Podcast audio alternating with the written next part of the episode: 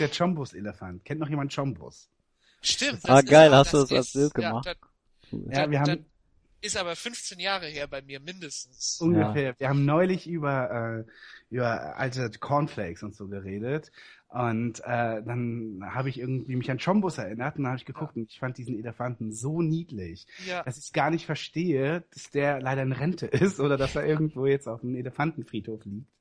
Oder auf einer auch- Farm irgendwo in Ja, Afrika. Ja, ganz sicher. Ja. Aber ich frage mich, wie konnte man diesen süßen, tollen, knuffigen Elefanten ja einfach abschieben? Ja, Mir fällt einfach, gerade ein, wie viel, wie, wie ich das Zeug früher kiloweise gefressen habe. Ah. Ja. Ja, einfach nur ein trauriges Opfer unserer Kapitalwirtschaft. Einfach. Ja. Das, so sieht's aus. Aber weißt du, das wieder für eine Interpretation? Der Chombo-Elefant, der gibt jetzt Charity-Dinner in Los Angeles. Ja. Deswegen.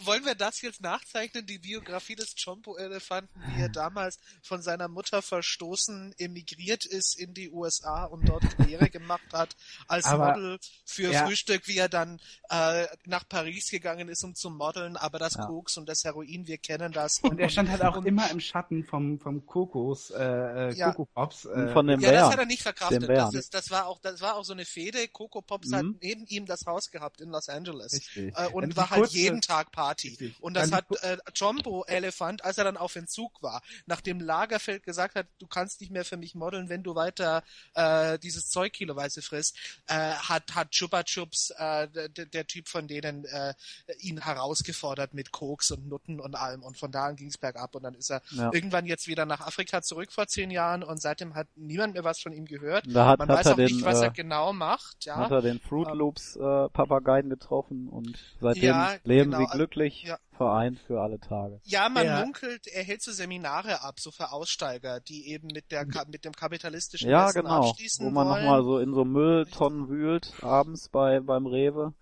Genau, ja, draußen in, in Kenia äh, auf seinem Land sitzt, wie Ach so, in Kenia. heißt. Okay. Ja, Da äh, gibt's glaube ich noch kein Rewe, aber ist egal. Die werden es auch noch mich schaffen. würde es nicht wundern, wenn es in, in Kenia Rewe gibt Ja. oder, sowas. Deutsche Ja. Supermärkte gibt es weltweit. Aldi Spar mindestens. Auf jeden Fall. Spar. In Afrika. Ja. Ähm, aber, Spar äh, hat sowas ja. äh, diktatorisches, irgendwie sowas Nazi-mäßiges Das ist finde ich, richtig, von dem ne? Logo Sie auch. werden sich hinsetzen und sparen. Spar! Richtig. Hm. So, Naja. wir, sind, wir sind voll im Thema auch schon Ja. ja. bei, bei Cole and Ja, Hart. ich würde sagen, wir fangen direkt an. Ja.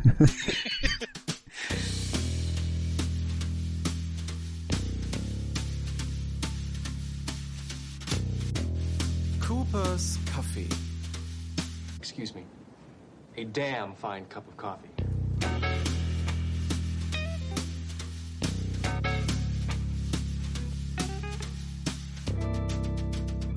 Cooper's Coffee. Herzlich willkommen zu Coopers Kaffee, einer neuen Ausgabe Nummer 29. Heute mit Antje Wessels, Hallo? mit Julian Miller The Yellow King from Carcosa. und mit Basti Leitch. Yeah. Das waren Südstaaten. Yeah. Ah, okay. yeah. I know I hate talk. Yeah. And Well, finally, down there. yeah, we found Und Jan Schlüter. Reginald. Ja, genau, vielen Dank. So, anderthalb Jahre hat's gedauert, bis wir diesen Podcast aufnehmen. Ist doch gar nicht so lang eigentlich. Ähm, True Detective ist unser Thema heute und zwar nicht die zweite Staffel, sondern die erste. Das Wir ist die ja- große Überraschung. Wir können ja heutigen- verschiedene Zeitebenen in diesem Podcast Stimmt. reinnehmen. ja, aber wir Einfach. schneiden, dann, dann schneiden wir das nachher so, dass so alle Ach. fünf Minuten die Zeitebene gewechselt Genau, wird. hat jemand eine Bierdose für mich? Ja. Frank Simon, dann kommt wieder Rust Cole und so weiter. Also es wird heute ein bisschen komplexer wahrscheinlich.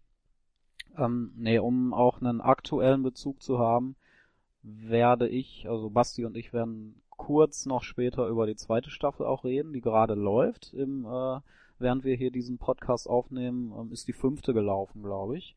Und was? Ja. Folge, ich dachte Staffel. Staffel nicht, Folge. Folge Haben wir äh, eigentlich fünf schon, der zweiten äh, Staffel. Haben wir die Serie eigentlich schon genannt? Ja, habe ich gerade am Anfang. True Detective. Das habe ich schon. Basti, dann fang doch mal an, Oh, nachdem du so gut aufgepasst hast. ja. Ja. Ja, musst du nicht eine Frage am Anfang Nee, mache ich heute mal nicht. Gut. Ja, also True Detective, die tolle HBO-Serie, eine Anthologieserie, die letztes Jahr begann auf HBO. Und ja, handelt von einem, äh, äh, geschrieben von Nick Pizzolatto. Den man Äh, vorher gar nicht so kannte. Der hat ein Buch geschrieben, 2011. Ja.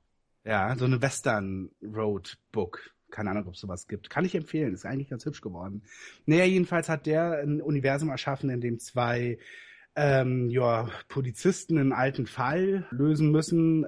Genau, also der liegt schon ein paar Jahre zurück und sie beginnen halt einfach, äh, sie, sie kommt zu einem Tatort, an dem eine junge Frau aufgebahrt ist in religiös anmutenden äh, Zeichen umgeben und äh, ja, der wird einfach versucht, äh, den versucht man zu lösen. Wir können ja anfangen, ähm, die Faszination von True Detective, die wir vielleicht äh, gespürt haben, ähm, ähm, das Ganze spielt halt in Louisiana, diese Serie. Und das erstreckt sich halt über mehrere Jahre, Jahrzehnte könnte man fast sagen. Ich glaube, insgesamt sind's 14 Jahre. Mhm. Ähm, die wir, die 17, 17 glaube ich. 95 bis 2012. Genau, 17. Und drei Zeitebenen gibt's. Am Anfang haben wir zwei, die 95er Zeitebenen, die 2012er. Und später kommt noch eine dazwischen dazu. genau. Aber vielleicht äh, können wir ganz am Anfang einfach mal damit starten, wie wir das erlebt haben, als wir es zum ersten Mal gesehen haben, weil Basti und ich haben die Serie damals gesehen, als sie in, äh, in den USA direkt lief. Also ich hatte damals auch das Glück, ehrlich gesagt, ähm, das Review zu schreiben für Quotenmeter bei äh, von der ersten Folge. Und ähm, Antje hat die Serie später gesehen, ich glaube dieses Jahr erst, ne? Mhm, genau. Und Julian erst vor ganz kurzer Zeit. Ähm, deswegen seid ihr da inhaltlich auch bei den Details mehr im Thema drin. Äh, unabhängig davon haben wir natürlich alle unsere Meinung dazu. Vielleicht verlinken wir unsere Artikel alle auch nochmal im Blog bei cooperscafé.podcaster.de, denn wir haben äh, sehr unterschiedliche Meinungen. Also mein Artikel von damals ähm, war sehr positiv. Ich habe damals prophezeit, dass es die Top-Serie 2014 wird, obwohl da erst Januar 2014 war und trotzdem ist es eigentlich so eingetreten. Also nach der ersten Folge wusste ich eigentlich, dass es eine geile Serie wird und das ist zum Glück so geblieben. Julian hat auch eine sehr hohe Meinung davon. Antje hat ein bisschen die Szene aufgemischt, muss man sagen. Naja, Hashtag sorry not sorry. She their boat. Ja, Also wie gesagt, Artikel verlinkt. Ähm, jeder kann sich seine eigene, eigene Meinung auch bilden. Wir werden das heute auch nochmal genauer eben erläutern, ähm, warum wir diejenige Meinung dann haben. Aber du bist ähm, ja ganz klar kein Fan der Serie. genau und äh, gar nicht mal, also kein Fan trifft es gut, weil ähm, als Fan muss man ja irgendwas extrem gerne mögen, beziehungsweise mehr mögen als andere Sachen. Und bei mir ist es mehr so dieses, meine Erwartungen wurden äh, überhaupt nicht erfüllt, weil die Erwartungen, die ich hatte durch Meinung unter anderem von dir und weil, weil deine Meinung hat sich ja so um über den Erdball mehr oder weniger verbreitet, als die Serie Das stimmt auch nicht. Aber der, der, der, Achso, der du meinst Tenor das, ja eher- klar, der Tenor, ja klar, der Tenor war ja extrem positiv, Richtig, das meine ich ja, damit. ja, ja, ja. Und das hat sich ja so wirklich ähm, so, so rumgesprochen. So. Das Ja. war ja das Ding unter den Serienguckern. Äh, wenn du diese Season was sehen musst, dann musst du True Detective gucken. Und all das habe ich halt so mitbekommen. Und so wird halt irgendwie nach und nach auch die Erwartungshaltung geformt. Mhm. Und dann ist natürlich der Fall von ähm, ich erwarte extrem viel zu, ich krieg nur Durchschnitt ja viel höher als ich erwarte nichts und krieg Durchschnitt, dann ist es ja okay. Deshalb ähm, würde ich ja jetzt nicht sagen, dass ich die Serie absolut nicht mag oder so, sondern ich bin halt auf äh, hohem Niveau sehr enttäuscht. Ich glaube, das trifft es ganz gut. Mhm. Ja, das ist immer auch ein Problem, wenn man äh, vorher weiß, ist ja auch bei Filmkritiken genauso, wenn man vorher Filmkritiken liest und dann hat man eben schon eine bestimmte Erwartungshaltung.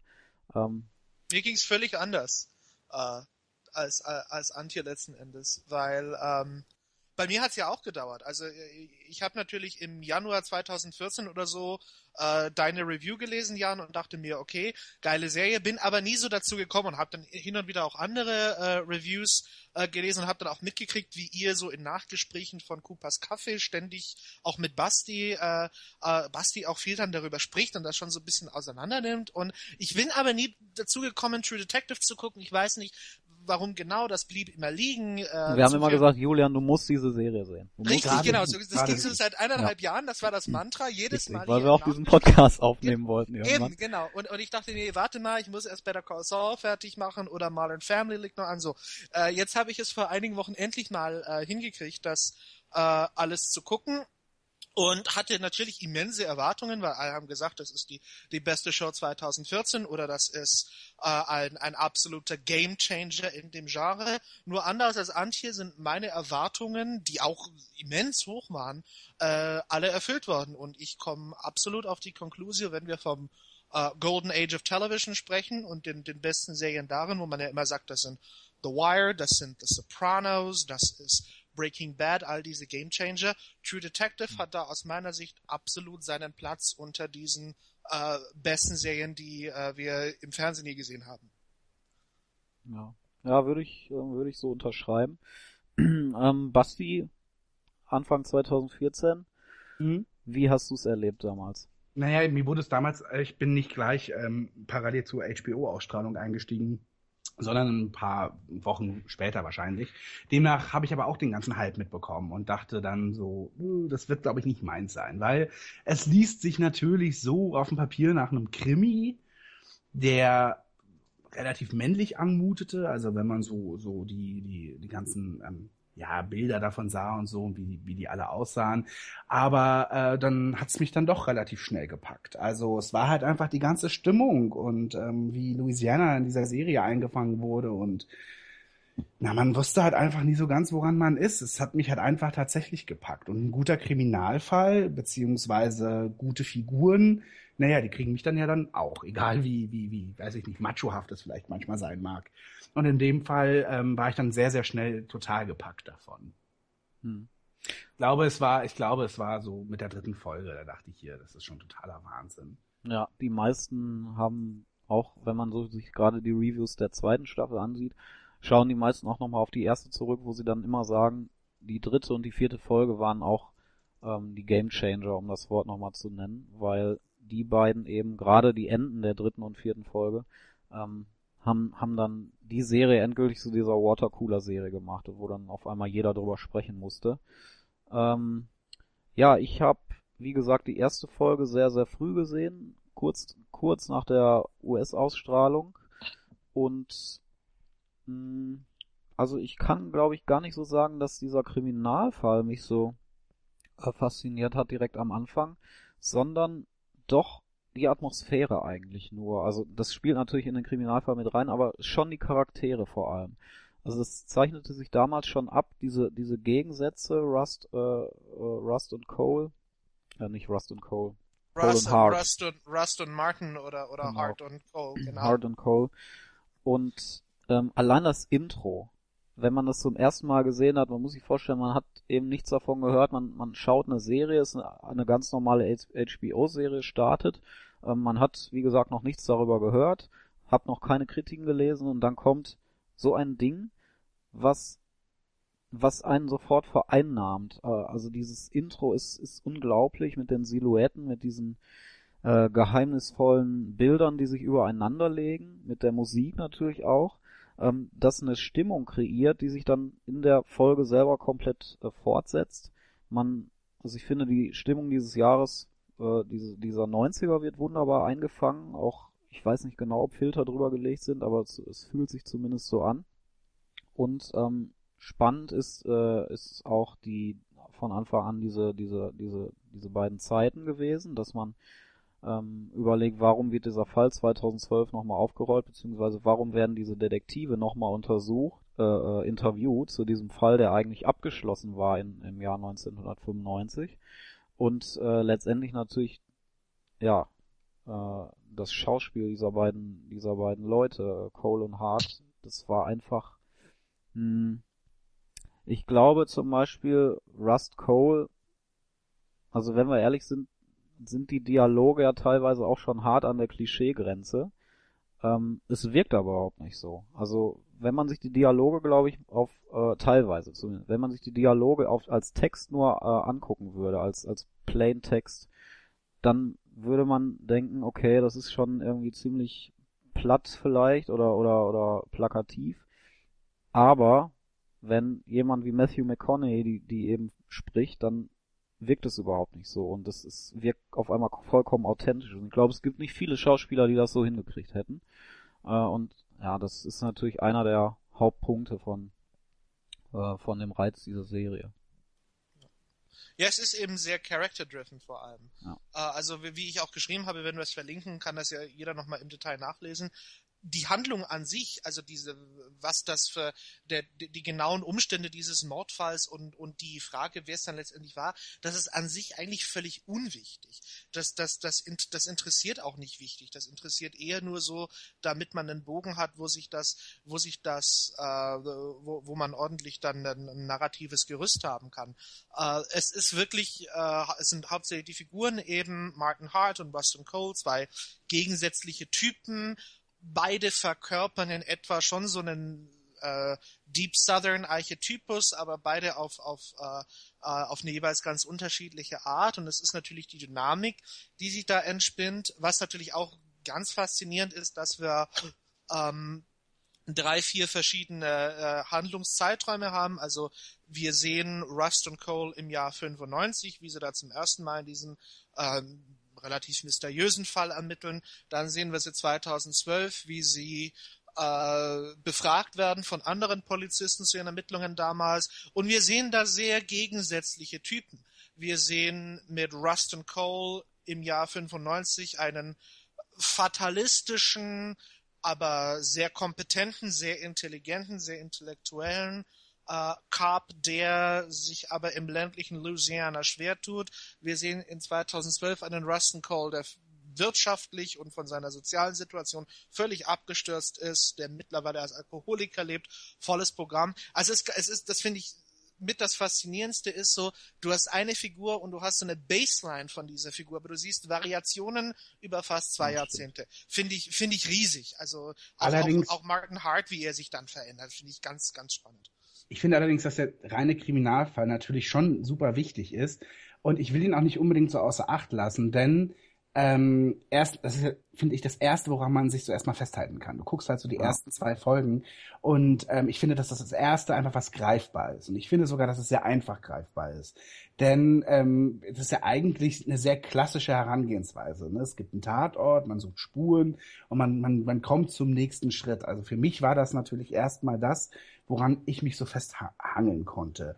Darüber hinaus war ich halt einfach von der Art, wie es gezeigt wurde, wie filmisch das Ganze war und eben auch wie diese, diese Südstaatenstimmung mit den Sümpfen und, und, und so einer gewissen Hoffnungslosigkeit, die es dort gibt, ähm, eingefangen wurde, dass es natürlich in, über die Zeiten dann und über die Folgen weiter dann so eine sehr tiefe Charakterstudie gab und dann natürlich auch durch die Zeitebenen. Es ist ja nicht nur so, dass es halt so spannend ist, was wurde aus den Ganzen. Es ist ja auch so, dass wir ja Schilderungen der einzelnen Protagonisten sehen und, und die sich ja teilweise auch sehr widersprechen in, in, in dem, was sie, was sie 1995 erlebt haben. Und demnach ist das auch so die ganze Zeit so ein, so ein narratives, so eine narrative Schwebe. Man weiß eigentlich nicht so ganz, was ist, was, was, was ist dann noch dazwischen vorgefallen und wie gefärbt sind diese Erzählungen auch. Und das ist natürlich dann auch total spannend an der Serie. Diese, dieses generell, dieses ganze Schweben. Also es ist nie so richtig eindeutig. Wir haben ja teilweise auch Coles Visionen und, und der ist psychisch ja sehr labil und wir kriegen halt irgendwie mit, der hat da irgendwelche Halluzinationen und, und das überlegt man ja auch, hat das jetzt irgendwas mit dem Fall zu tun oder wie sieht das aus? Ich finde halt, dass es so generell naja, so ein, so ein, so ein, so ein Unheil. Er nimmt ja auch Drogen, muss man auch dazu sagen. Ja, er nimmt Drogen und es ist generell war diese Serie so, erzählte von so einem, von so einem Unheil einfach, der wie so eine, wie so eine Dunstglocke irgendwie über, über diesen, über diesen Staat, über diesen Ort hängt. Das fand ich völlig faszinierend und bedrückend. Ja, was also, auch typisch ist, so zum Beispiel für Südstaatenliteratur, da hast du das ja, da hast du das ja sehr häufig in diesem, äh, in diesem Southern Gothic Segment. Für mich war es aber so, auch wenn, wenn du, wenn du sagst, man, man weiß immer nie so richtig, meine, mein Seherlebnis war auch, man muss es alles nicht so genau wissen, sondern man nimmt jetzt erstmal das, was man sieht und das kann man hinterfragen, aber es wird sich wahrscheinlich auch nie zusammensetzen am Schluss zu einem, zu einem kohärenten Ganzen, weil das braucht es eigentlich gar nicht. Ne? Das, das stimmt. Ist, es ist alles zersplittert und so ist es, so ist die Realität und am Schluss finden wir sowieso nie ein, ein, ein kohärentes Muster, wo wir alles äh, einbauen können. Aber jetzt habe ich Antje unterbrochen und äh, ja, du hast du hast mir im Grunde das, was ich sagen wollte, vorausgenommen, aber ins Positive umgedreht. Also ich wollte nämlich darauf hinaus, dass ich glaube, du dass Arschloch, du. Nein, ist ja, nein, ist ja interessant, äh, dass, äh, dass man es auch komplett ins Gegenteil umkehren kann, weil im Grunde ist diese Schwebe, die Basti beschreibt, ähm, genau das, was mich an der Serie so stört. Denn für mich fühlt sich die Serie an wie ein äh, Versprechen, das ans nächste äh, gehängt wird und am Ende aber nicht eingelöst wird. Denn natürlich, wir haben diese total bedrückende Atmosphäre, die nie so richtig offenbart, haben wir es hier mit, ähm, haben wir es hier mit der Realität zu tun oder gehen da zum Teil auch ähm, Mystery-Elemente mit ein. Dann haben wir diese Charakterstudie, von der schon gesprochen wurde, wo ich aber sage, die Charaktere entwickeln sich zwar, aber nicht so in dem Maße, dass ich sage, da findet jetzt sowas wie ein charakterlicher Quantensprung statt. Ähm, das lief für mich alles total ins Leere, weil natürlich, äh, gerade so der Kriminalfall, an dem kann man es, glaube ich, ziemlich gut aufbauen. Natürlich ähm, muss in einer Serie, die viel darauf baut, ähm, dass man als Zuschauer nicht alles am Ende aufgelöst bekommt. Natürlich muss man dann ähm, das alles möglichst, äh, äh, wie soll ich sagen, ähm, man, man hofft darauf möglichst, äh, dass man Dinge anreißt und am Ende ist es okay, wenn man einige Sachen nicht auflöst, weil der Weg ist das Ziel. So, so habe ich die Serie verstanden. Das Problem war für mich nur, dass dieser Weg zum Ziel für mich überhaupt nicht so spannend war, dass es den Weg überhaupt rechtfertigt. Denn am Ende hatten wir keine Auflösung, wo ich oder oder oder hatte ich für mich keine Auflösung, wo ich sage, okay, für diese Auflösung hat sich die Serie gelohnt, hat sich der Zeitaufwand gelohnt. Ähm, dann hätte es im Umkehrschluss aber bedeuten müssen, aber der Weg zum Ziel hat Spaß gemacht oder oder oder hat mich in irgendeiner Form unterhalten oder oder weitergebracht oder mich zu was weiß ich welchen Erkenntnissen geführt, hat es aber auch nicht. Das heißt, weder der Weg war das Ziel, noch das Ziel war das Ziel. Also hatte ich für mich im Umkehrschluss gar nichts. Und das liegt vor allen Dingen auch damit, und das sagen oder habe ich oft gehört als positives Argument, dass diese wabernde Atmosphäre, dieses nicht zu wissen, was man bekommt, ob vielleicht am Ende doch noch ein übernatürlicher Twist mit reinspielt, von dem keiner, womit, wo keiner mit rechnet, ähm, dass dieses eben, dass das aufgebaut wurde wie ein und am Ende kommt sonst was, was einen total überrascht und das hatte ich erwartet, weil es wurde ja gesagt, diese Serie ist der absolute Burner. Aber sowas kam nicht. Es war immer so, ja, das war jetzt einfach nur, weil die Atmosphäre war toll und deshalb feiern wir das alles. So, das war meine Empfindung. Mhm. Und ich habe aber nie da gesehen, die ich, ich habe natürlich ist die Serie mega atmosphärisch und natürlich überträgt sich dieses äh, Grauen aus aus Louisiana, natürlich überträgt sich das auf mich und ich denke mir Wahnsinn, wie die Kamera diese Kulisse und diese Atmosphäre einfängt. Aber letzten Endes war weder der Kriminalfall so, dass ich sage, es hat sich als reine Krimi-Geschichte für mich gelohnt, noch waren alle anderen Faktoren in irgendeiner Form so bahnbrechend oder überhaupt in irgendeiner Form neu oder so intensiv, dass sich das für sich lohnt. Also für mich fehlt da jedwede, äh, jedwedes, jedweder Pluspunkt in irgendeiner Form, der darüber hinausgeht, dass ich sagen kann, die, die Serie sieht geil aus, die ist atmosphärisch und technisch brillant inszeniert, aber inhaltlich hat sie für mich überhaupt nichts. Aber ich glaube, du reduzierst das dann halt in dem Moment sehr auf diesen Kriminalfall, oder? Ja, eben. Ja, ich meine, ja gerade gesagt, genau, alles andere auch nicht. Schon klar, ich meine, aber an dem hangelt man sich ja so lang und sieht eben links und rechts so irre viele Sachen. Also, also ich nicht. Ich muss ganz sagen, das Interesse bei mir galt überhaupt nicht dem Kriminalfall, sondern den Charakteren. Ich gucke hier gerade auch nochmal echt lustigerweise mein Review durch und habe das nach der ersten Folge schon geschrieben. Das ist zwar blöd, weil man sich irgendwie selber zitiert, das hört sich richtig scheiße an, aber trotzdem, er fragt sich nicht, wer ist der Mörder und warum geschieht ein solcher Ritualmord wieder, obwohl doch der Täter vor 17 Jahren geschnappt wurde, sondern er, also der Zuschauer, fragt sich, wer sind diese beiden Detektive, was hat sich damals zwischen den beiden abgespielt, was steckt hinter den Fassaden von Hart und Cole. Also das fand ich schon nach der ersten Folge war, war das Thema, das eigentliche Thema dieser, dieser Serie. Und ähm, der Kriminalfall war für mich so ein Mittel zum Zweck eigentlich, nur die Geschichte von zwei Menschen zu erzählen. Und genau das hat für mich ja eben nicht funktioniert. Mhm. Ich meine, man kann es ja, ich, man, man hat, ich habe ein super positiv oder es gibt ja ein super positives Beispiel jetzt auch für Leute, die vielleicht die Meinung vertreten wie ich, die auch sagen, True Detective soll es ja vielleicht geben, die auch sagen, True Detective äh, ist jetzt nicht so der Bringer. Bei bei bei Twin Peaks hat es doch auch funktioniert. Da war ja auch dieser Mordfall äh, an Laura Palmer der Aufhänger, aber in Wirklichkeit ging es da ja nicht so richtig darum. Es ging darum, was hinter der Stadt Twin Peaks steht. Und das ich sehe, dass es Leute gibt, die genau diese Art der Erzählung auch in True Detective sehen, aber mir fehlt der Faktor, der mich davon wegholt, zu sagen, ich gucke nicht mehr auf den Kriminalfall. Aber wie gesagt, die beiden Charaktere haben für mich, die, die, die sind relativ komplex aufgebaut, erst recht fürs Serienfernsehen. Aber was ich gerade schon sagte, die haben für mich nicht die Form der Entwicklung, die manche in ihnen sehen wollen. Also sie bleiben äh, sie bleiben Anti-Helden, so oder so. Also selbst äh, wenn sie irgendwann ähm, noch mehr gebrochen sind als vorher oder wenn dann auch die, die Ehekrise von dem einen da mit reinspielt, natürlich ändert das sie in kleinen Faktoren, aber schlussendlich bleibt das sind keine Typen, mit denen man, äh, die man, mit denen man was, was, was, was, äh, mit denen man sich abgeben möchte. Das, das ist für mich, äh, das, das bleiben sie von Anfang bis Ende. Also den charakterlichen Faktor zu sagen, ich konzentriere mich auf die Charaktere, dafür sind mir die beiden, dafür ist mir zum einen dieses, äh, diese Konstellation, wir haben zwei total gegensätzliche Charaktere und die müssen jetzt wieder Willen miteinander klarkommen, das ist mir zu konventionell, das gibt's das total oft. würde ich dir komplett zustimmen, aber wenn man es darauf runterbricht, dann ist True Detective, also oberflächlich gesehen ist es ja schon klischeehaft. Wir haben ein Cop-Duo mit zwei gegensätzlichen Leuten, ähm, ich meine, das haben wir heute in jeder deutschen Krimi. Ja, wir könnten das. Aber der Unterschied ist, gebrochene Charaktere und so weiter hast du in jedem Tatort. Aber ich finde, dieses, diese, diese Blaupause, die man da hat, also die es schon auch gibt, da, da stimme ich komplett zu. Das ist halt doch klischeehaft natürlich, wenn man so sagen will. Aber wir dürfen nicht vergessen, meistens bei diesen Cop-Serien, das sind, äh, was sind äh, Procedurals oder Serie, äh, ähm, äh, abgeschlossene Handlungen und so weiter, wo das alles oberflächlich bleibt. Ich, ich finde gerade hier nimmt man diese Formel und erzählt die seriell so wunderbar wie bei keiner anderen Serie.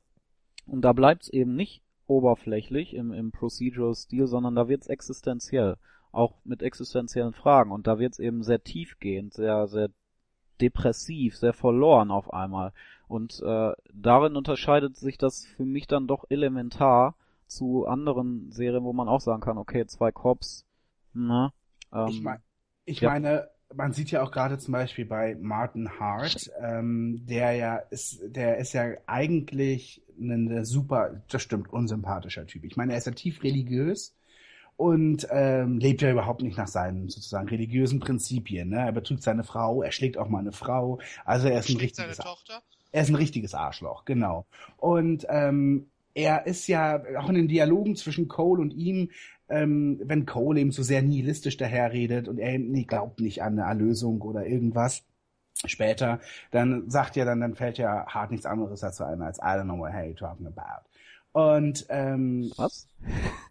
Ja. Ja, so ist es, wenn man die Serie auf Englisch guckt. Genau, und ich habe ich hab's ja auch mit Untertiteln gesehen. Ja, ich auch natürlich. Und ähm, jedenfalls, äh, er wird ja eigentlich, äh, er ist ja so religiös sehr tief verwurzelt, lebt aber überhaupt nicht danach. Und dann haben wir auch noch einen Fall, der ja auch in sehr religiösen ähm, äh, Bahnen spielt. Also er, wir, wir sind Kirchen und äh, wir sehen, da gab es eine Art Missbrauchsfälle und ähm, ähm, in, diesem, in diesem Bereich ermitteln sie ja. Und da hat es würde ich schon sagen, hat True Detective natürlich auch so eine gewisse Milieustudie der Südstaaten. Also ähm, dieser sehr tief sitzende ähm, religiöse, vielleicht würde ich sogar sagen Fanatismus in gewisser Weise, denn diese Kirche, die wir da Mitte der 90er dann sehen ähm, ähm, und, und von dem wir dann ja auch aus Tagebucheinträgen und so noch mehr erfahren, ähm, äh, war ja sehr gottesfürchtig und, ähm, und, und, und, und, wie gesagt, ziemlich krass drauf einfach. Ähm, und da sieht man natürlich auch so, ein, so, ein, so, ein, so eine gewissen, so einen gewissen, ja, so eine Religiosität, die einfach aufrechterhalten wird, obwohl sie überhaupt eigentlich gar nicht verwurzelt ist. Also, ähm, Und gleichzeitig haben wir dann aber eine, eine nihilistische Figur wie Rust Cole, der sehr viel mehr upright ist, ja, als, als ein, Ja. ein Martin Hart, der sehr viel jetzt ethisch auch nicht einwandfrei ist, aber ethisch korrekter, ethisch eben auch mehr reflektiert, weil Hart ist ja eben, Hart hat die, die christliche Doktrin, die er hat, aber die reflektiert er nicht und deswegen kommt dann das raus, was er dann nämlich macht, nämlich, naja, fragwürdig bis abzulehnen und, und Rust Cole, mit Rust Cole haben wir einen Nihilisten, der aber ethisch sehr viel, ähm, äh, sehr, viel- ein sehr viel positiveres Bild dann letzten Endes doch abgibt als, als Ähm, Martin Hart. Ja, weil, wie hieß die Frau noch von äh, Hart?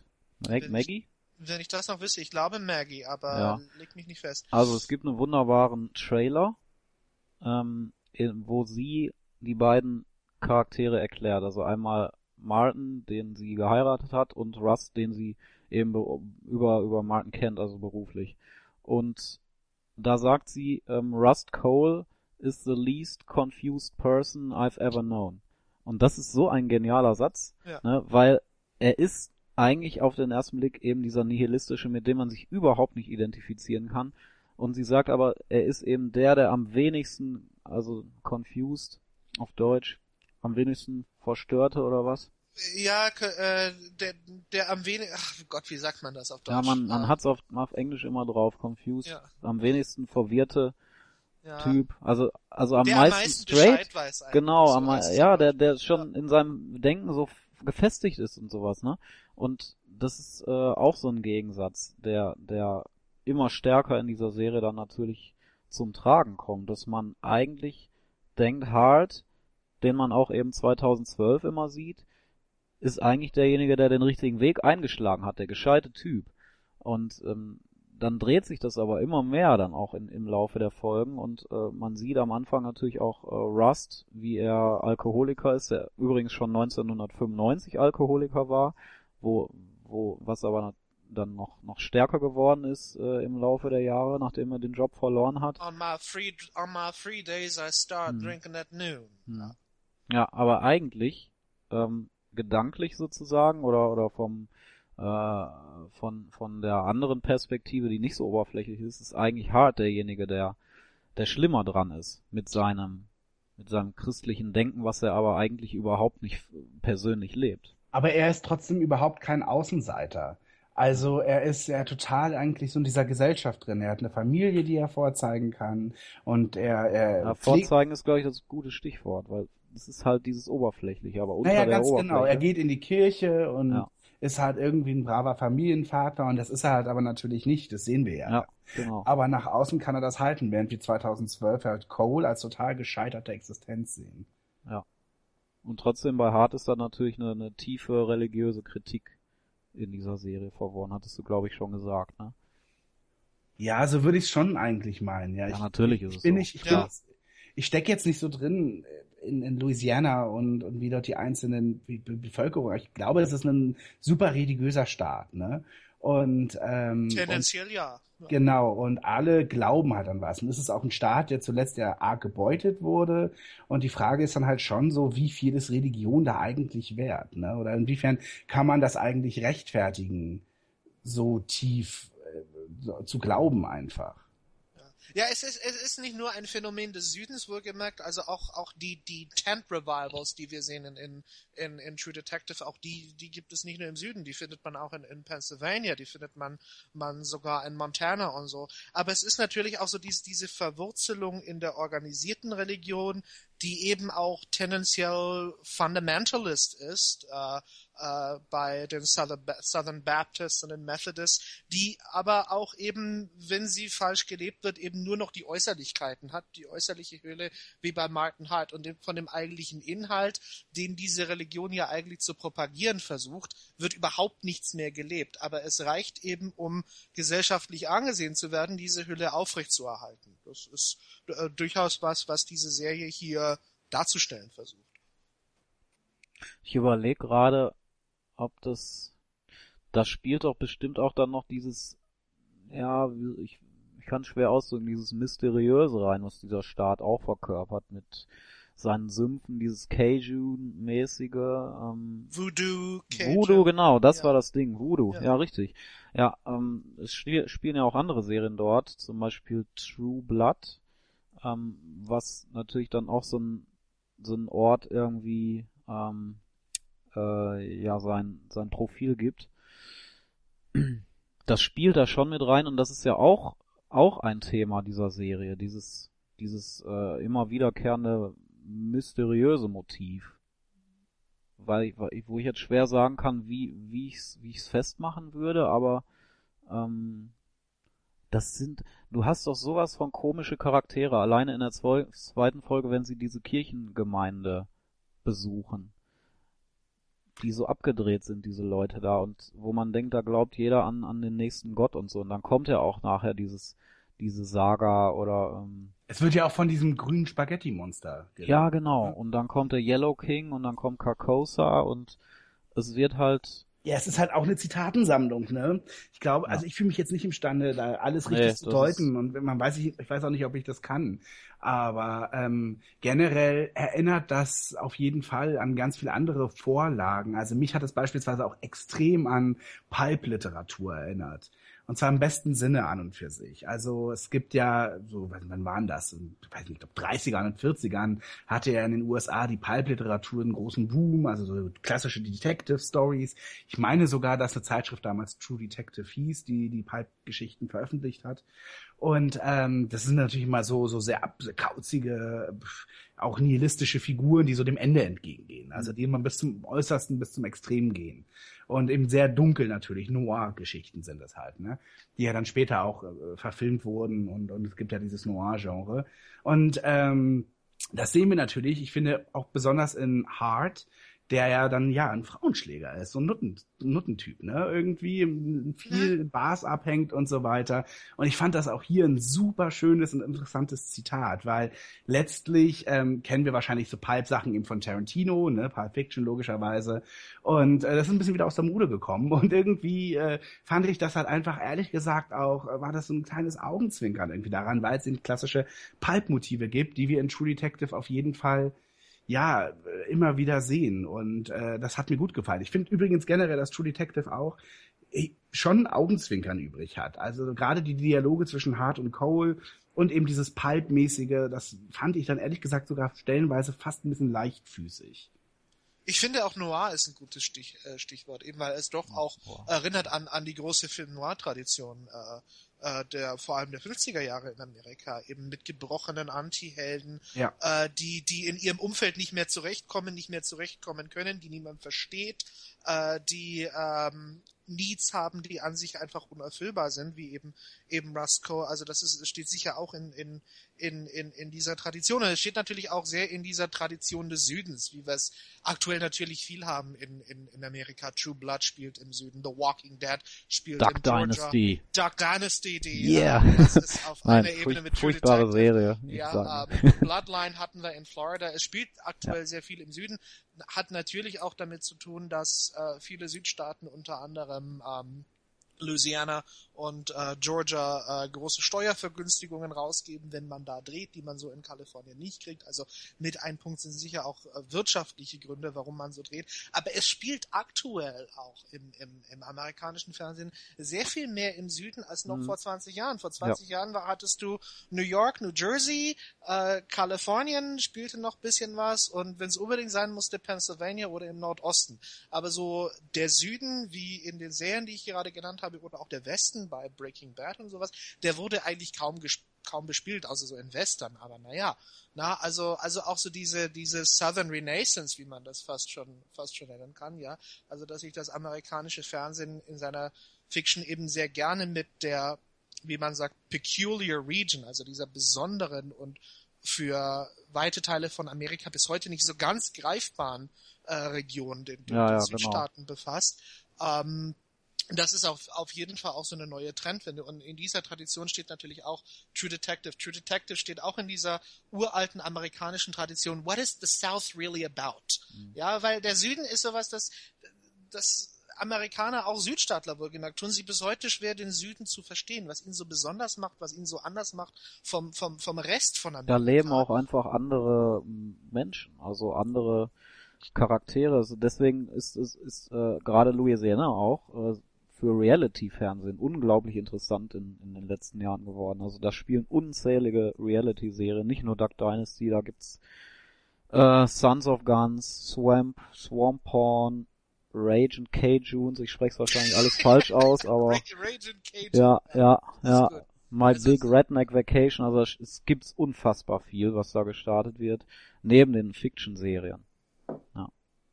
Und ich glaube, das hat alles damit zu tun, dass, dass da eben, dass da eben Leute leben, die ganz anders drauf sind als, äh, als im Rest der Welt. Gleichzeitig ist es natürlich aktuell eine absolute Boomregion. Ja, Ja. das ist in, in Pennsylvania und Ohio ziehen die Leute weg und, und ziehen runter nach Georgia oder, oder nach Texas. Also Das ist im Moment die Boomregion in Amerika. Ja, hat vielleicht auch was damit zu tun, dass das Interesse vielleicht an Stoffen, die im Süden spielen, äh, Hm. gestiegen ist. Inwiefern hat euch denn das Finale der Serie, der ersten Staffel überrascht? Nicht wirklich, um ehrlich zu sein, weil das war vielleicht das Erstaunliche, ich keine Erwartung hatte, in welche Richtung es, es gehen würde.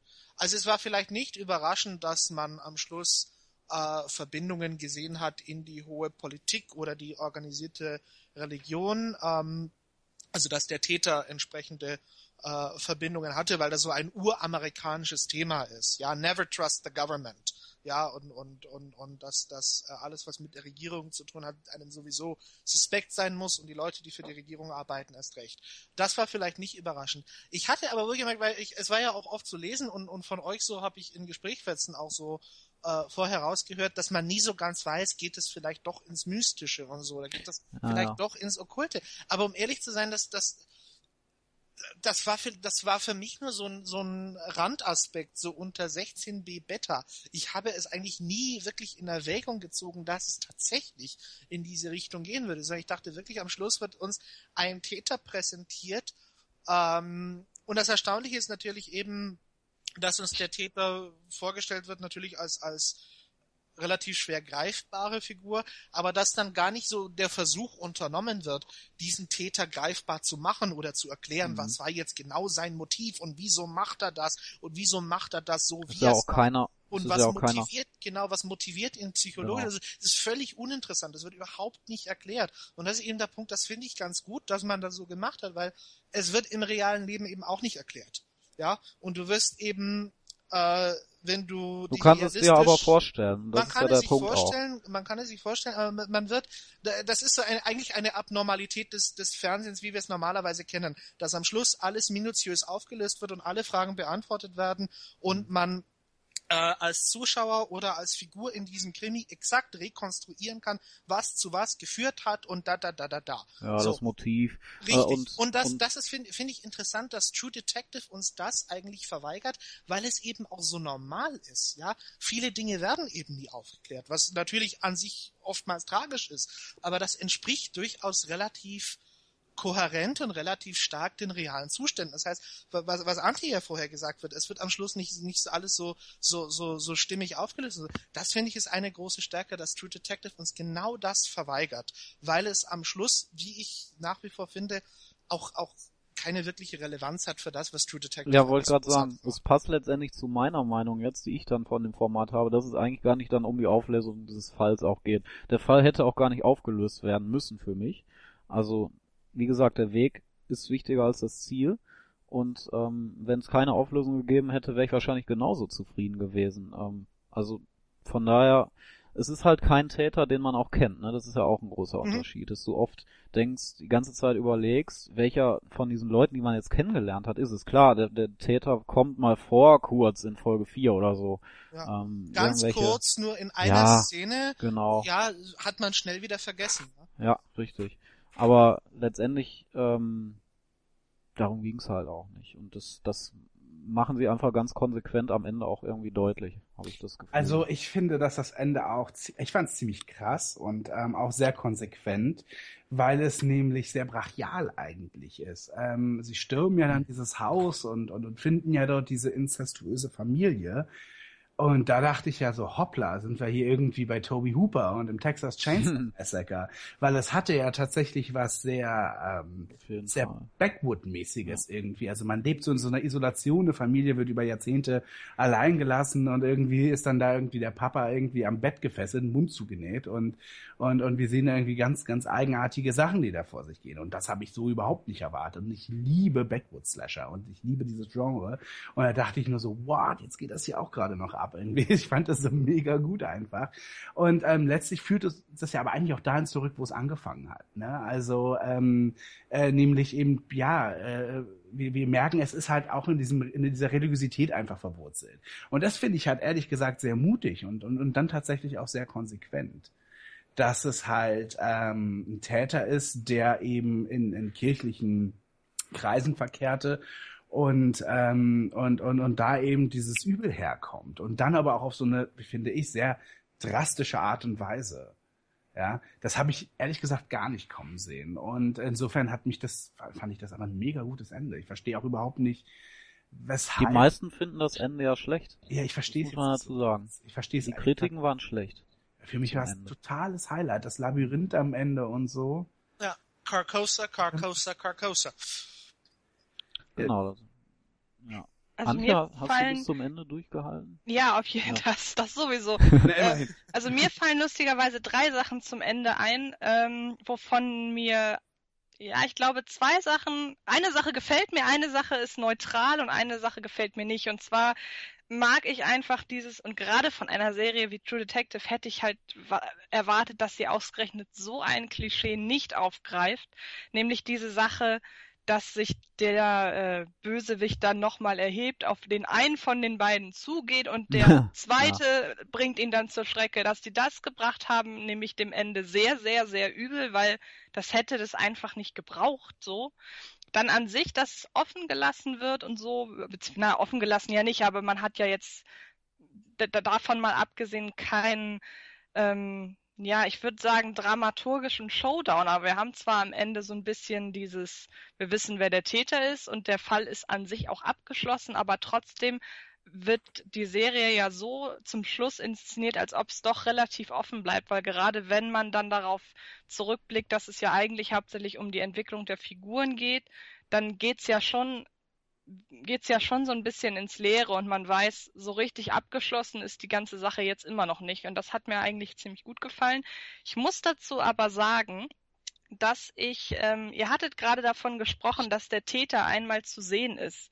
Und ich erinnere mich da an diese Szene mit dem Typen auf dem äh, Rasenmäher auf dieser, auf dieser Wiese. Schule. Wisst ihr, welche ich meine? Ja, ja. Ja, ja. Und ich war, ich, ich kann mir einfach, ich glaube, das war wirklich einfach nur ein Glückstreffer meinerseits. Ich glaube nämlich nicht, dass es so offensichtlich war. Aber ich habe ab dem, in dieser Szene habe ich gesagt, der war's. Und wenn er es wirklich war, dann bin ich beleidigt, so ungefähr. Weil irgendwie, äh, weiß ich nicht. Also wie gesagt, entweder, also ich gehe davon aus, es war einfach nur ein Glückstreffer, dass ich gesagt habe, okay, ähm, Der Mörder ist immer Ich- der Gärtner. Ja, genau, Aber- so, es hatte aber- so ein bisschen so den Anschein, weil eigentlich setzt die Serie es nicht so in Szene, dass man, ähm, es ist ja keine Mitknobelserie, so wie im, wie beim Tatort oder so. Also eigentlich passt es da ja nicht zu. Das ist ein tolles Wort mit Knobelserie. Ja, oder? Finde ich gut. Ähm, nee, also eigentlich ist es ja eben nicht so angelegt. Und deshalb sage ich einfach, es ist so ein bisschen, äh, ja, meine Schuld ja auch nicht, aber ich, ich bin da einfach, ähm, ich habe hab- es mir so ein bisschen selber verdorben, glaube ich. Ja, aber es ich habe es da... doch genauso, aber ich habe es ja genauso gesehen. Also ich finde ehrlich gesagt, dass es relativ zweifelsfrei inszeniert wurde, oder? Echt? Okay. Ja, dann, dann ich. mag's sein. Aber es ist ja auch nicht so das klassische Who Done It irgendwie. Also es ist ja eher so, finde ich, so so ein dieses eben so ein Foreshadowing eines wirklichen Unheils, das da ist. So. Es gibt auch, Was mich übrigens auch sehr verstört hat, ehrlich gesagt. Dieses Bild von dem Na, Mann. ich habe halt in dem Moment gedacht, wenn er es wirklich ist, dann frage ich mich, eigentlich sind die beiden Detectives ja jetzt nicht doof. Also. Ja, aber wir wissen ja gar nicht, wer das ist und warum er Ja. da ist und was er da macht und so. Wir sehen halt einfach nur, dass irgendwie so ein Maniac, der da irgendwie ganz komisch aussieht auf so einem Feld. Ja. Aber die, was du gerade sagtest, diese ähm, Referenzen zu Texas Chainsaw Massacre, die habe ich auch gesehen. Also gerade so dieses, ähm, wie sie die, diese, diese ganze Szenerie mit den ganzen komischen äh, Maniacs da aufgeba aufgebaut haben und dann da ist noch eine Hütte, wo was ist und dann äh, laufen da Leute rum und überhaupt die ganze Familie, wer da was mit wem hat, ist alles sehr offen. Also ich habe da auch daran gedacht und da hatte die Serie für mich auch, da hatte sie mich auch für einen Moment, weil ich da wirklich ihr alles zugetraut habe, weil ich da dann wirklich dachte, okay, äh, jetzt kommt sie vielleicht, äh, nimmt sie vielleicht die Fahrt auf, die sie für andere Leute schon zwei, drei Folgen zuvor aufgenommen hat. Und dachte ich, vielleicht kriegt sie mich ja jetzt ab hier. Es war dann mehr oder weniger so, dass ich gesagt habe, diese eine Folge hat mir extrem gut gefallen. Ich weiß leider nicht mehr, welches war. Es war eine relativ zum Schluss, wo sie halt auf dieses Lager, auf dieses, auf, auf dieses, auf diese Familie halt eben stoßen. Vielleicht war es so, es war nicht die das, letzte. Das es war die letzte. Ja, Ich meine auch. Ja, das war, Vielleicht das war noch- das Finale. Vielleicht hat sich's an, am Ende der siebten angekündigt, aber Jedenfalls ab da, da- genau, da habe ich es halt äh, auch genauso empfunden wie du und da hatte mich die Serie tatsächlich auch für einen Moment. Ähm, kennt ihr die Geschichte eigentlich äh, aus dieser einen Folge, wo das Schild eigentlich schon den Hint gegeben hat, dass dass das der Täter ist? Also als er auf diesem Schulhof ähm, Rasen mäht, weil da fährt die Kamera an einem Schild vorbei, wo halt eigentlich der Schulname stehen würde oder so, und da steht halt closed until further notice und irgendwas mit working. Und das, die Kamera fährt so vorbei, dass du irgendwann lesen kann Notice King. Und Aha. wer das gesehen hätte, der, das ging auch bei Reddit zum Beispiel rum, der hatte da schon eigentlich den, Ah, den Tipp, dass das der Typ war. Also eine sehr schöne, also sehr schöne Referenz. Ja, ne, so ein bisschen Ja, Knobeln stimmt. was dabei gewesen. Aber ja, natürlich- ja. Aber natürlich wird man nicht so richtig befriedigt, äh, wenn man das hat als Mitknobelserie betrachtet. Ich erinnere da übrigens. Och Menno, ich hab ihn doch nicht. Währenddessen, ich habe während der acht Folgen auch, sagen wir mal so zumindest am Anfang, sehr, sehr stark an David Finchers absolutes Meisterwerk Zodiac gedacht, ja. Also Zodiac ist ja auch dieser ewig lange Fall, der beginnt in den, ich glaube, späten 60ern und geht, der Film selber geht bis in die 90er hinein und wir sehen auch in unterschiedlichen Ebenen, wie sich da Dinge zusammentun und irgendwann eigentlich verliert sich der Fall auch so ein bisschen und wir sehen halt eher eben die Leute, die drumherum arbeiten. Und ähm, da sehen wir ja auch den potenziellen Mörder, Arthur Lee Allen, ja schon auch ungefähr nach einer Dreiviertelstunde oder so, der da verhört wird und wo eigentlich die Indizien ziemlich doll dafür sprechen, dass er der Mörder sein wird. Der Fall wurde ja in echt nie wirklich aufgeklärt ähm, und so natürlich endet auch dieser Film. Aber ich finde auch, ähnlich wie in True Detective, ist das halt so ein so diese, diese Stimmung und du siehst, wie die Leute daran zerbrechen und da teilweise auch irgendwie so viel für aufgeben. Ähm, äh, Robert Graysmith ist das in Zodiac, ähm, der dann später auch das Buch geschrieben hat. Naja, jedenfalls äh, hat mich das so doll auch an Zodiac erinnert. Und ähm, das ist halt, ja, ich finde das, ich finde das völlig irre, wenn du dann eben auch anfängst, eine, eine Zeitgeist, ein Zeitgeist, in, in, in Zodiac ist das auf jeden Fall stark so, ähm, darzustellen, anhand halt eines Falles und dann eben auch diese Charakterstudien drumherum. Hm. Das wollte ich noch erwähnt haben. Ja, ja. Wer, Ähm, wer Zodiac nicht kennt, äh, sollte den unbedingt mal, mal schauen. Ich schreib's mir auf, zusammen mit Texas Chainsaw Massacre, dass ich auch Texas Chainsaw, ja gut. Ich mag ihn ja persönlich, aber den, den, das Remake. Nee, den Hooper, Hooper Original von 74. Na, das Remake. Also das Original kenne ich gar nicht, aber. Ja. Ja. Was viele kritisiert haben am Ende war diese, ähm, dieses Mysteriöse. Also nachdem der Killer halt auch äh, äh, getötet wurde von den beiden, mh, hat hat äh, Russ Cole eine Halluzination. Und das muss man halt auch nochmal klarstellen, weil da eben viele, glaube ich, das falsch verstanden haben. Hatten wir vorher auch nochmal diskutiert vor dem Podcast. Ähm, es ist jetzt keine übernatürliche Erscheinung oder so, die real wirklich da ist, sondern es ist eine Halluzination, die Cole in dem Moment hat. Die halt nur visuell dann dargestellt wird. Das hat er über die ganze Serie lang, äh, außer dass es dargestellt wurde. Und da wird's halt dann visualisiert und äh, das wird dann nachher ausgeführt, dass er letztendlich in dieser äh, Nahtodphase eine, ähm, ja, eben diese Vision hat, dass er zu seiner Tochter kommt, die eben gestorben ist oder ja, vor langer Zeit gestorben ist und äh, das ist natürlich auch ein ganz essentieller Part, den wir gar nicht erwähnt haben, was ja seinen Charakter auch komplett formt. Dass er seine Tochter verlor verloren hat vor langer Zeit und da eben dann ähm, merkt oder zumindest die Eingebung hat, die spirituelle, dass sie irgendwo im Himmel da ist und dass er zu ihr kehren kann und dass er eigentlich froh ist, zu ihr zu kehren. Dann wird er aber doch zurück ins Leben gerissen und die Konsequenz daraus ist, dass er ähm, das Leben dann nicht mehr ganz so nihilistisch sieht wie vorher. Zumindest deutet sein letzter Monolog darauf hin, dass er eben dann doch eine Art Licht sieht, beziehungsweise das Zitat ist The Light's Winning. Mhm. Und ja, das ist ein Happy End natürlich. Ja, wobei es ist auch kein richtiges Happy End. Ich glaube, was sie auch damit ausdrücken wollen, äh, mit dem Monolog, das richtige Happy End wäre gewesen, wenn Russ Cole gestorben wäre. Dar darüber kann man auch noch ganz lang diskutieren, brauchen wir heute nicht machen, aber ich glaube, das richtige Happy End für ihn wäre tatsächlich gewesen, er wäre gestorben und wäre sozusagen zu seiner Tochter gekommen. Mhm. Ähm, was er nicht geschafft hat. Also es ist für ihn nur das zweitbeste Ende. Er bleibt auf dieser Welt, ähm, aber mit dem Wissen für ihn persönlich, dass er seine Tochter nochmal wiedersehen kann. Und das finde ich schon, wenn man das so interpretiert, ein hervorragendes Ende. Ja, Ja. vor allem, weil, weil es weist ja, es weist eben doch noch in, in eine sehr, sehr positive Richtung. Was man jetzt natürlich Mhm. auch wieder sehr, äh, sehr amerikanisch deuten kann mit einem grenzenlosen Optimismus, auch äh, Mhm. wenn man im hintersten Louisiana in schwierigen wirtschaftlichen Verhältnissen wohnt, wo der Serienmörder noch äh, paar Ecken weiter ist. Ähm, aber es ist, äh, doch, es ist schon, es ist schon sehr, sehr positiv eben auch, weil, äh, weil True Detective eben sehr von dieser Düsterkeit immer gelebt hat. Und am Schluss ist es, ist es eigentlich bis auf eben diese, diese mystischen Anklänge, die, die, die Russ Calder entwickelt, äh, sehr positiv. Ja. Gut. Wir haben natürlich vieles ausgelassen, die tollen Enden. Da kann man vielleicht nochmal ganz kurz äh, zu sagen, dass die Serie schon auch äh, durchaus mit Cliffhangern arbeitet, was auch ungewöhnlich ist für, ähm, für das äh, Pay-TV-Fernsehen ähm, oder generell für serielles Erzählen, aber zum Beispiel Folgen 3 und 4 sehr, sehr stark ähm, äh, die Enden ähm, einmal mit äh, Reggie Ledoux, wo man zuerst denkt am Ende der dritten Folge, wo er da eingeblendet wird mit dieser Gasmaske als Monster. Ähm, und man denkt, das ist eigentlich der Täter jetzt. Also der Killer, auf den eigentlich der gesamte Fall hinarbeitet und der ist es dann nachher doch nicht.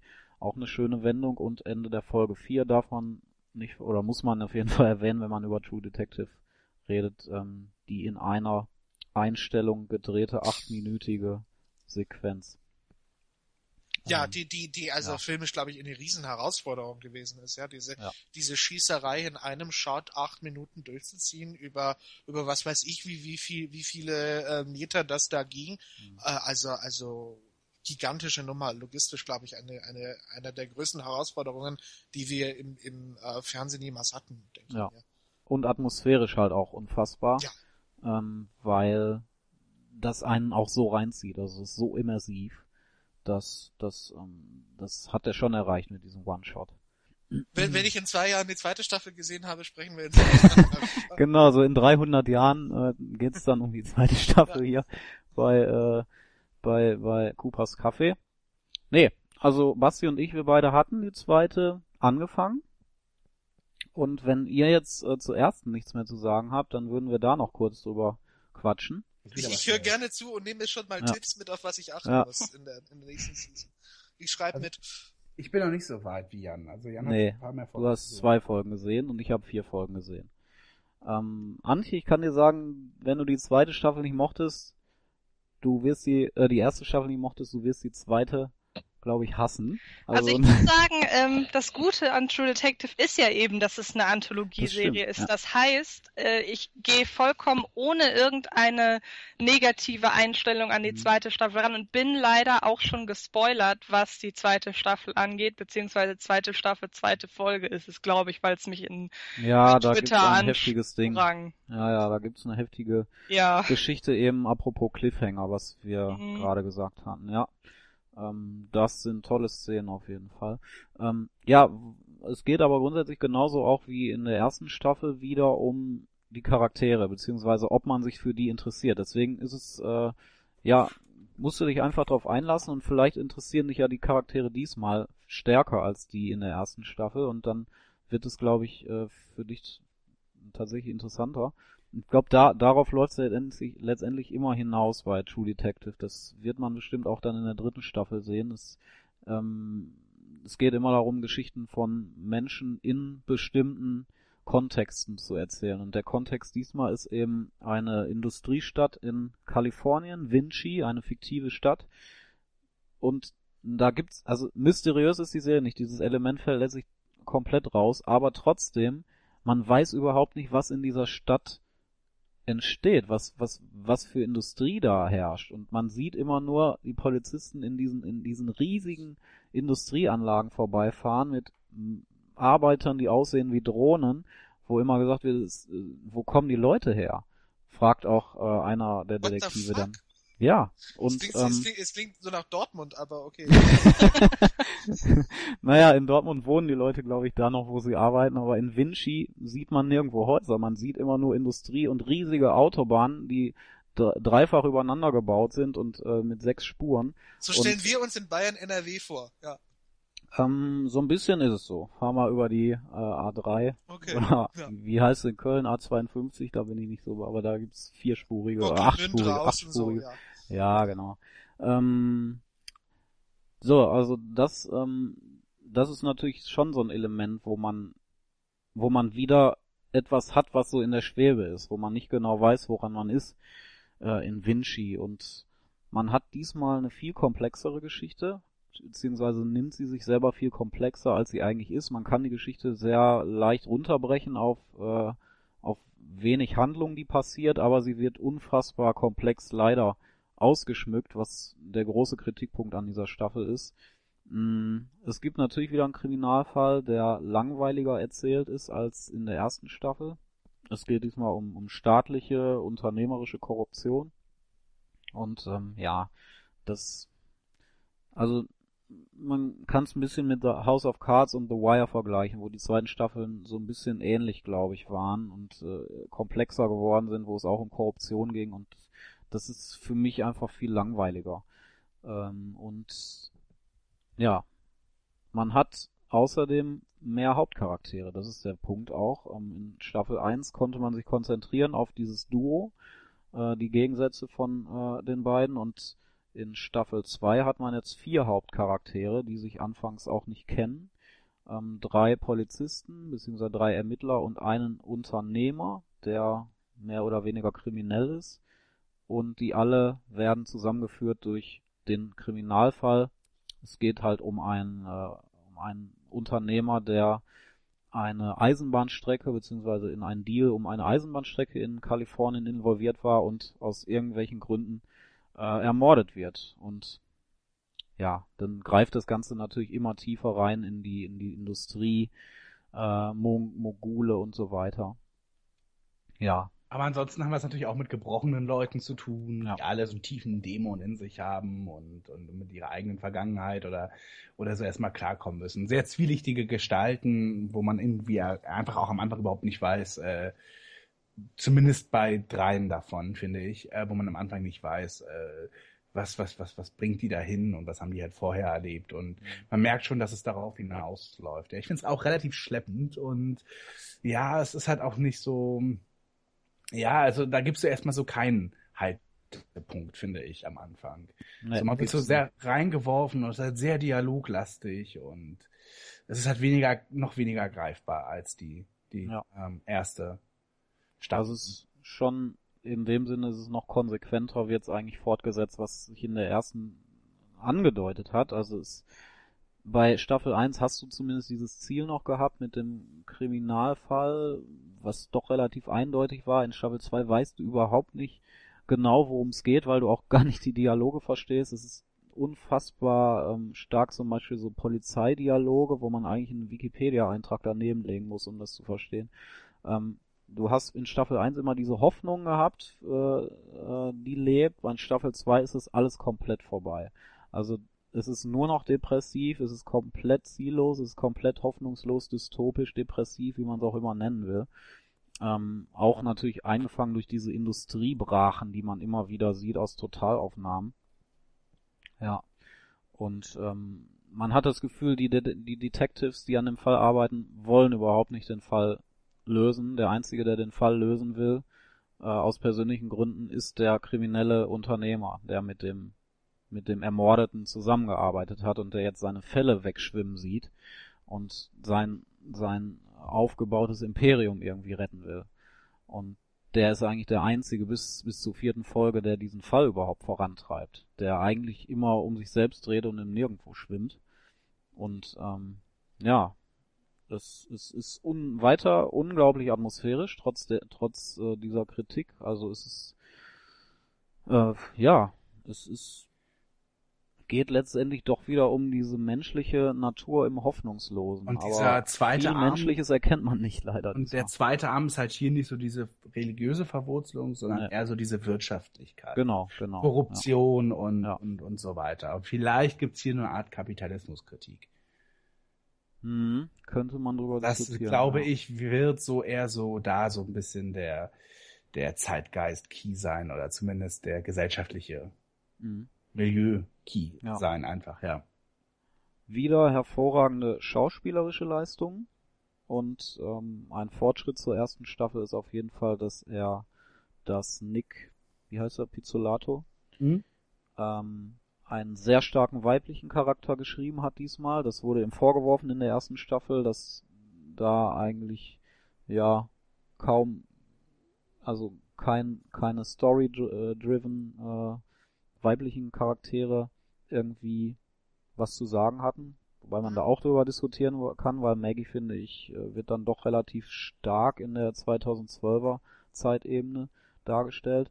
Aber man hat ähm, mit Annie Bezeridis, gespielt von Rachel McAdams, eine Polizistin, die jetzt nicht irgendwie äh, Hoffnung verkörpert. Wie gesagt, gar keiner von diesen Leuten. Und die auch äh, diesen Tonus äh, der, der, der Dystopie oder Depression mitbringt. Aber sie ist, ähm, wie soll man das sagen? Ja, sie ist, also sie bringt schon einen, einen, äh, einen Twist mit, der, den man bei den anderen Leuten nicht sieht. Also da gibt's, da gibt's dann äh, eine Geschichte um äh, ihren Vater, der bei einer Sekte ar äh, arbeitet oder irgendwie so ein Sektenguru ist und sie ist letztendlich eigentlich eine Reflexion gegen seine Werte und so und ähm, ist ein Charakter, den man nie lachen sieht äh, und die die irgendwie ihren Job macht als Polizistin, aber dann wieder auch ja letztendlich nicht überhaupt kein Engagement dafür mitbringt oder Elan. Also man kann das alles sehr sehr schwer greifen, aber sie ist ähm, schon ein extrem wichtiger Charakter für die für diese Atmosphäre. Aber auch immer noch keine Mitknobelserie, oder? Ja, so ein bisschen zum Mitknobeln, naja, man weiß es nicht. Wer Ja, für, für, für unsere MDR-Zuschauer oder so. Nee, ich kann da jetzt nicht spoilern. Es gibt in Folge 2, äh, Antje, wenn, wenn du es gespoilert äh, bekommen hast, schon äh, in der Szene, ähm, gibt's, gibt's was, wo man so ein bisschen mitknobeln kann. äh, ja. Aber vielleicht auch ein bisschen schmunzeln kann. So ein bisschen zum Schmunzeln ist es was. True Und- Detective, die MDR-Edition für nach Nee, da gibt's ähm, auf jeden Fall eine schöne Szene, wo man denkt, jetzt kommt doch wieder ein mysteriöses Element, was aber bis Folge 4 dann, also zwei weitere Folgen wieder überhaupt nicht mehr aufgegriffen wird. Und ähm, wie gesagt, die Folgen habe ich schon gesehen. Äh, Ich habe aber auch gehört und gelesen, dass Folge 5 endlich sowas wie einen Weg vorzeichnet, äh, also von einer Art, von einer Art Handlung.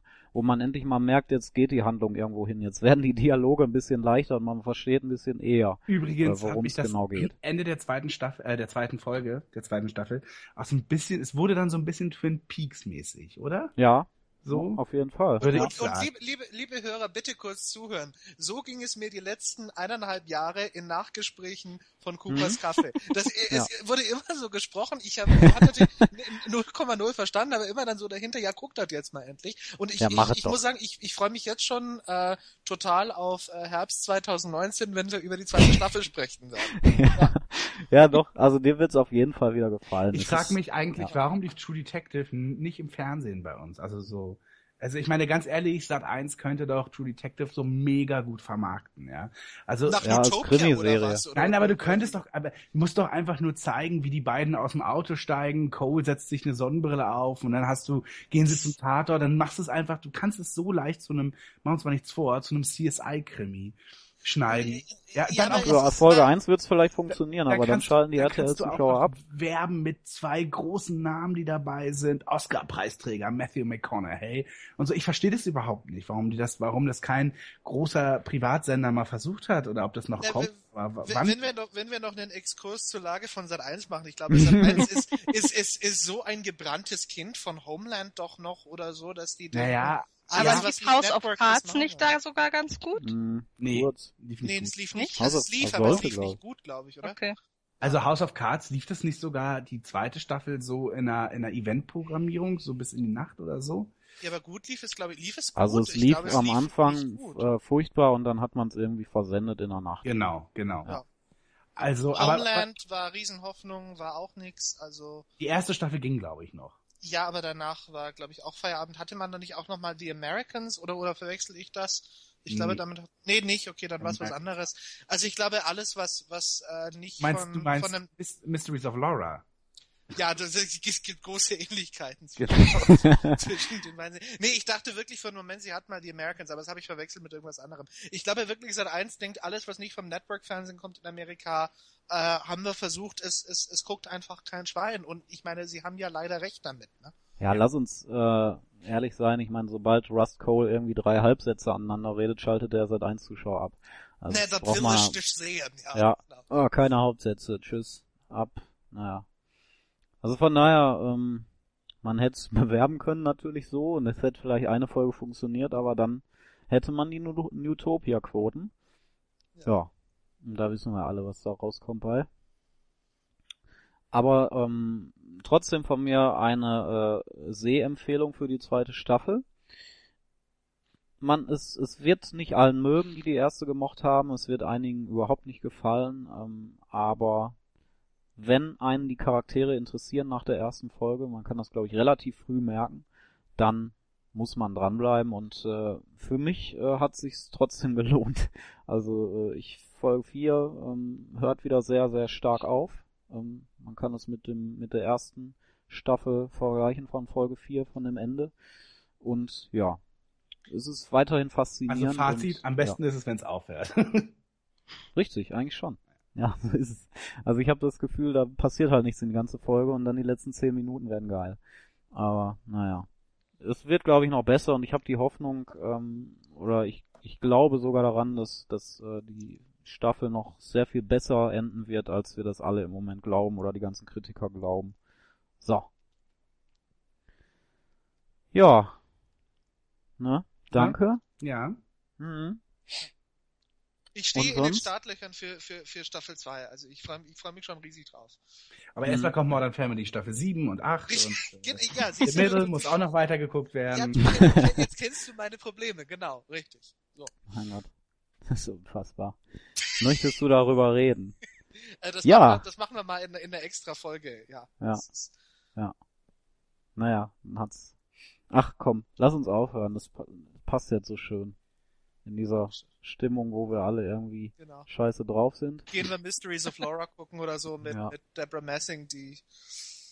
Ich habe erst mal wieder Will and Grace gesehen und, und habe mich dann daran erinnert, dass ich vergessen hatte, wie toll das eigentlich war. Ja, Will und Grace. ja, tatsächlich. Ich habe alte, alt, nachts irgendwann alte Folgen Will and Grace gesehen. Kurz nachdem ich mit True Detective durch war. Also eine gute Kombination.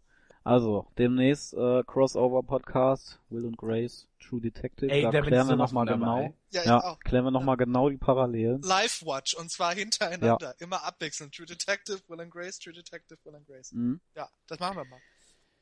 Okay, ähm, das ist unser True Detective Podcast gewesen. Wir haben mehrere Meinungen präsentiert. Eigentlich hätte ich auch gerne noch Sydney oder hätten wir gerne noch Sydney gehört, der nämlich äh, mit Antjes Meinung übereinstimmt. Dann hätten wir so ein kleines Battle auch gehabt, äh, weil weil ähm, das ja eigentlich schon immer ganz spannend ist, wenn, wenn zwei Meinungen aufeinander Aber ja, das hat Sat 1 nicht erlaubt. Nee, genau. äh, nee, aber ich hoffe mal, ähm, dass wir heute äh, genug angeboten haben für die Leute, die auch True Detective ähm, vielleicht noch entdecken wollten. Wir haben ja eigentlich nichts gespoilert, ne? Nö. Hm, Naja. Nö, wir haben den Täter nicht verraten, von daher. Und selbst wenn, es wäre nicht so das große Problem. Eben, Ja. und, und äh, es ist echt unfassbar viel zu entdecken. Also, ja, guckt noch mal rein, falls ihr es noch nicht gesehen habt. Ansonsten schreibt doch mal rein bei uns im Blog, ähm, was ihr für eine Meinung zu der Serie habt, ob, ob ihr sie auch überbewertet findet ähm, oder ob ihr äh, die Meinung habt, ähm, dass es eine der größten Serien aller Zeiten ist. Oder sie noch Deswegen- nicht gesehen habt. Das ist die dritte Alternative. Ja, dann das, das Und der das, letzte Punkt ist, ich finde das Thema nicht wichtig. Ja. Berliner Also CDU bei Bild.de immer, ne? Ja, genau. Das, das ist immer geil bei diesen Videotext-Umfragen, ähm, wo dann, äh, welche, welche Partei würden sie wählen oder wie stehen sie zu diesem Thema und dann steht da mir egal. Und da gibt's ja echt so viele Leute, die dann noch bei mir egal anrufen. egal an, Wo sie Geld bricht dafür der- ausgeben. Bricht der dritte Weltkrieg aus oder so. Und da war ja Mir egal. mir Ja, klar. Und Ja, weiß sicher. nicht war noch. Und das Ja. war der größte. ja, aber mir sind mir egal Anrufer noch ein bisschen lieber als die 67 Prozent, die im ProSieben-Text für die AfD stimmen. Ja, okay, können wir sagen, Videotextnutzer sind äh, eine Mischung aus rückständig und reaktionär, also zumindest 67 Prozent davon. ja, das sind die Leute, die nach zwei Minuten True Detective ausschalten. Das stimmt und Ja, sagen, genau. lass Utopia laufen. Genau. Ja, Ja, lass, lass Notopia anrufen und Frauke Petri gut finden. Ja. Das ist eine gute Ja. Lass uns die Pioniere gucken. Komm mal, die Frauke, die müsste da auch mal mitmachen. Die würde auch Ja. gut reinpassen, finde Na ich. klar. Ja. Ja. Revolution. Ist leider zu spät. Ja. Tja. Für Frauke Petri und für Livestream demnächst auf afd.de. So. Vielen Dank fürs Nachdem Zuhören. Hat, ja. Abonniert uns, empfehlt uns weiter. iTunes, äh, Twitter, at Coopers Café. Vielen Dank für die Aufmerksamkeit und bis zum nächsten Mal. Ciao. Tschüss. Tschüss. Hände weg vom Cornballer. Cooper's Coffee. Excuse me. A damn fine cup of coffee.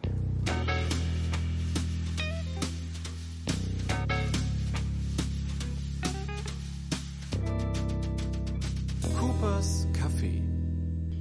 Als, als Ich habe gerade was total Lustiges auf der Sat1 Facebook-Seite gefunden. Ich habe überlegt, ob ich es noch in den Podcast reinpack, weil es hat mit True Detective zu tun. Ja. Aber ich wollte das Ende nicht versauen. Und zwar wirbt Sat1 am 27. Januar mit folgendem Text für eine Folge der Scripted Reality im Namen der Gerechtigkeit. The Blair Witch Project means True Detective. In dieser, in dieser Sind die Folge völlig auf Droge, Alter? Was ist da los? in dieser Folge vom, von im, Auf, im Namen der Gerechtigkeit ist keiner sicher, was real was, und Geil. was magische Fiktion hat der Praktikant ist. sich acht Stunden Mühe gegeben bei dem Satz. Ey. Und dann kommt, und wenn man dann da draufklickt auf die Folge, kommt Staffel 2, Episode 13, Flüchte, wenn du kannst. Vier junge Leute Mein Gott. ziehen in einen Wald, doch der Trip endet in einem Blutbad. Es gibt eine Leiche, zwei Vermisste und eine Überlebende, doch die kann sich an nichts mehr erinnern. Rechtsanwalt Alexander Steffens begibt, Ja. sich in die Tiefen des Natürlich. Ja klar. Wie True Detective, genau so. Ja, genau, genau. Total. Ja, und vor allem wie Blair Witch Project meets True Detective. Ja, sicher. Das ist gar kein Etikettenschwindel, nee, das ist Nee, wirklich nee. das trifft Und vor allem, was real und was magische Fiktion ist, finde ich so schön. Alter, was ist denn da los? Ich, ich, das ist doch, ohne Scheiß, das ist doch eine Scripted Reality, oder? Ja, Bin ich genau. falsch? Und ich das guck gibt's- gerade- Das ja gibt's auch. nicht. Und ich gucke gerade da drunter, weil ich dachte, sowas ist ja vielleicht dann halt so, die Facebook-User sind da ja eigentlich Mhm. relativ knallhart bei sowas. Mhm. Und Mhm. dann dachte ich so, da stehen doch jetzt bestimmt ganz viele Leute, die da drunter gepostet haben, ey, was habt ihr denn geraucht oder so. Nein, es gibt zwei Kommentare. Der eine ist einfach genial gemacht, krass. Und der andere ist, da habt ihr aber absolut recht, liebes Sat1. Das war echt ein richtig krasser Fall für den lieben Alex. Ich fand ihn aber mal richtig gut, Nein. da ich auf solche mysteriösen Sachen total abfahre. Ich glaube, ich werde so langsam wie Ru- Rust Cole, ey. Ich verliere, glaube ich, den kompletten Glauben an die Menschheit. Coopers Café.